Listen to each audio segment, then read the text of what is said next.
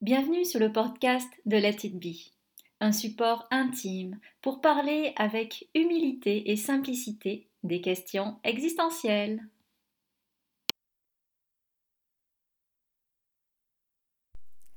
Bonjour à tous, ici Marie-Ève Lessine et aujourd'hui j'avais envie de vous parler de quelque chose de vraiment intéressant. C'est se dire que Généralement, euh, c'est comme si on classait les gens, en tout cas, je l'ai vu euh, beaucoup de fois, en se disant Oh ben, eux, ils sont éveillés, c'est sûr, eux, ils sont pas éveillés, comme si finalement on classait les gens qui étaient divins et ceux qui étaient humains. Et là, euh, ben, c'est à partir de ces catégories-là qu'on se met à faire des reproches ou à faire comme des constats. Oh, ben alors, ceux qui font partie euh, de la caste des éveillés, c'est peut-être euh, justement ceux qui méditent et qui font du yoga.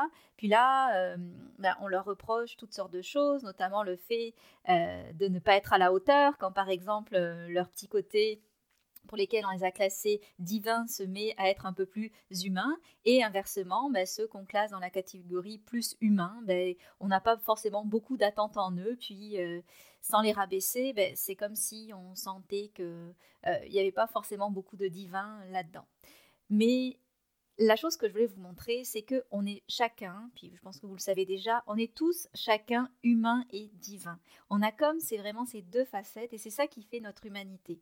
À la fois le contact qu'on peut avoir dans quelque chose de grandiose qui s'exprime à travers les grands talents qu'on a, mais à travers notre bassesse, notre mauvaise humeur, notre irritabilité, nos bons vieux côtés humains dans toute leur splendeur que tout le monde connaît, que j'ai pas forcément besoin euh, d'élaborer.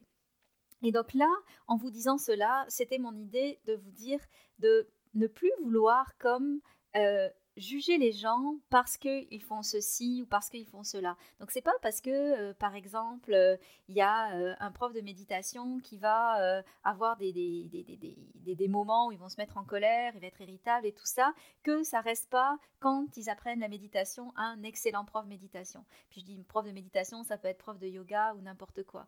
Mais vous voyez comme si déjà, parce que ben, je, vais m'inclure parce que je suis professeur de méditation, mais c'est comme si quand on, était dans une catégorie, ben, on n'avait pas le droit de pouvoir se laisser aller à des côtés plus euh, humains.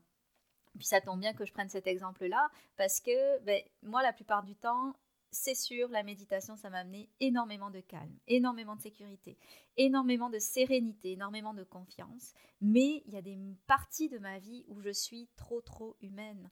Avec ma fille, je suis irritable. Elle vient me chercher dans des parties de moi que j'ai pas encore conquises. Et euh, c'est extrêmement euh, challengeant.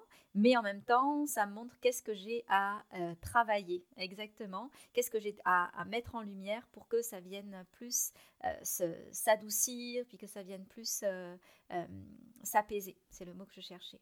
Et donc, c'est vraiment aussi le message que je veux donner, c'est pour tout un chacun, parce qu'au-delà d'être prof de méditation, ben, tout le monde fait euh, par exemple du yoga, du développement personnel, de la méditation. Puis c'est souvent facile à d'autres personnes de vous dire Oh, ben toi, euh, tu fais la méditation, tu devrais prendre sur toi, ou toi, tu, tu, fais beaucoup de développement personnel, alors apprends les choses, mets en pratique, puis euh, genre presque euh, arrête de t'affirmer ou arrête euh, de, montrer un, caractère qui n'est pas dans la lignée de ce que nous prône la psychologie euh, positive ou le, développement personnel dans toute sa splendeur.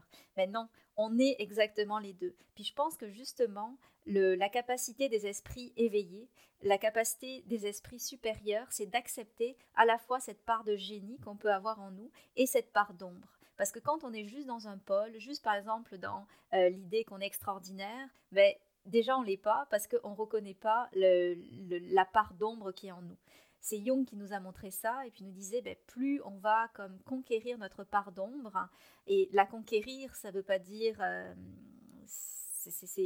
ça veut dire la, comprendre, la travailler, euh, la voir en face, un petit peu comme moi je vous disais tantôt avec euh, l'irritabilité que je peux avoir avec ma fille. Ben, plus on va essayer de la travailler, essayer de la de, la sortir de l'ombre une certaine lumière, mais en faisant face et en étant au fait que euh, c'est ça qui fait partie de notre part d'ombre à nous, mais plus après notre lumière va être grande parce qu'on va être comme délesté de quelque chose qui était pesant en nous et qui était d'autant plus pesant que c'était comme inconscient. Donc dès qu'on remet ça à la conscience, c'est déjà mieux.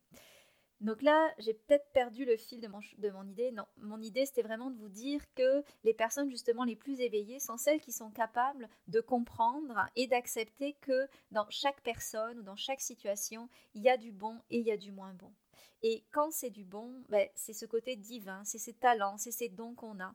Et quand on est centré finalement à ces talents uniques, à ces euh, dons divins qu'on peut avoir, ben, c'est là où finalement notre zone de génie peut s'exprimer et c'est là où on peut, pour certains, apparaître comme étant euh, des personnes exceptionnelles. Regardez Michael Jackson, quand il était sur Terre, ben, il y avait comme quelque chose qui s'emparait de lui, puis je pense que même lui le disait, le remarquait quelque chose s'emparait de lui, puis euh, il devenait cette bête de scène, puis euh, ce, showman qu'on voit et qu'on a tous euh, admiré, mais après il avait une vie très très humaine, et c'était ces deux pôles-là, il avait cette expression de lui-même plus divin et une vie très humaine.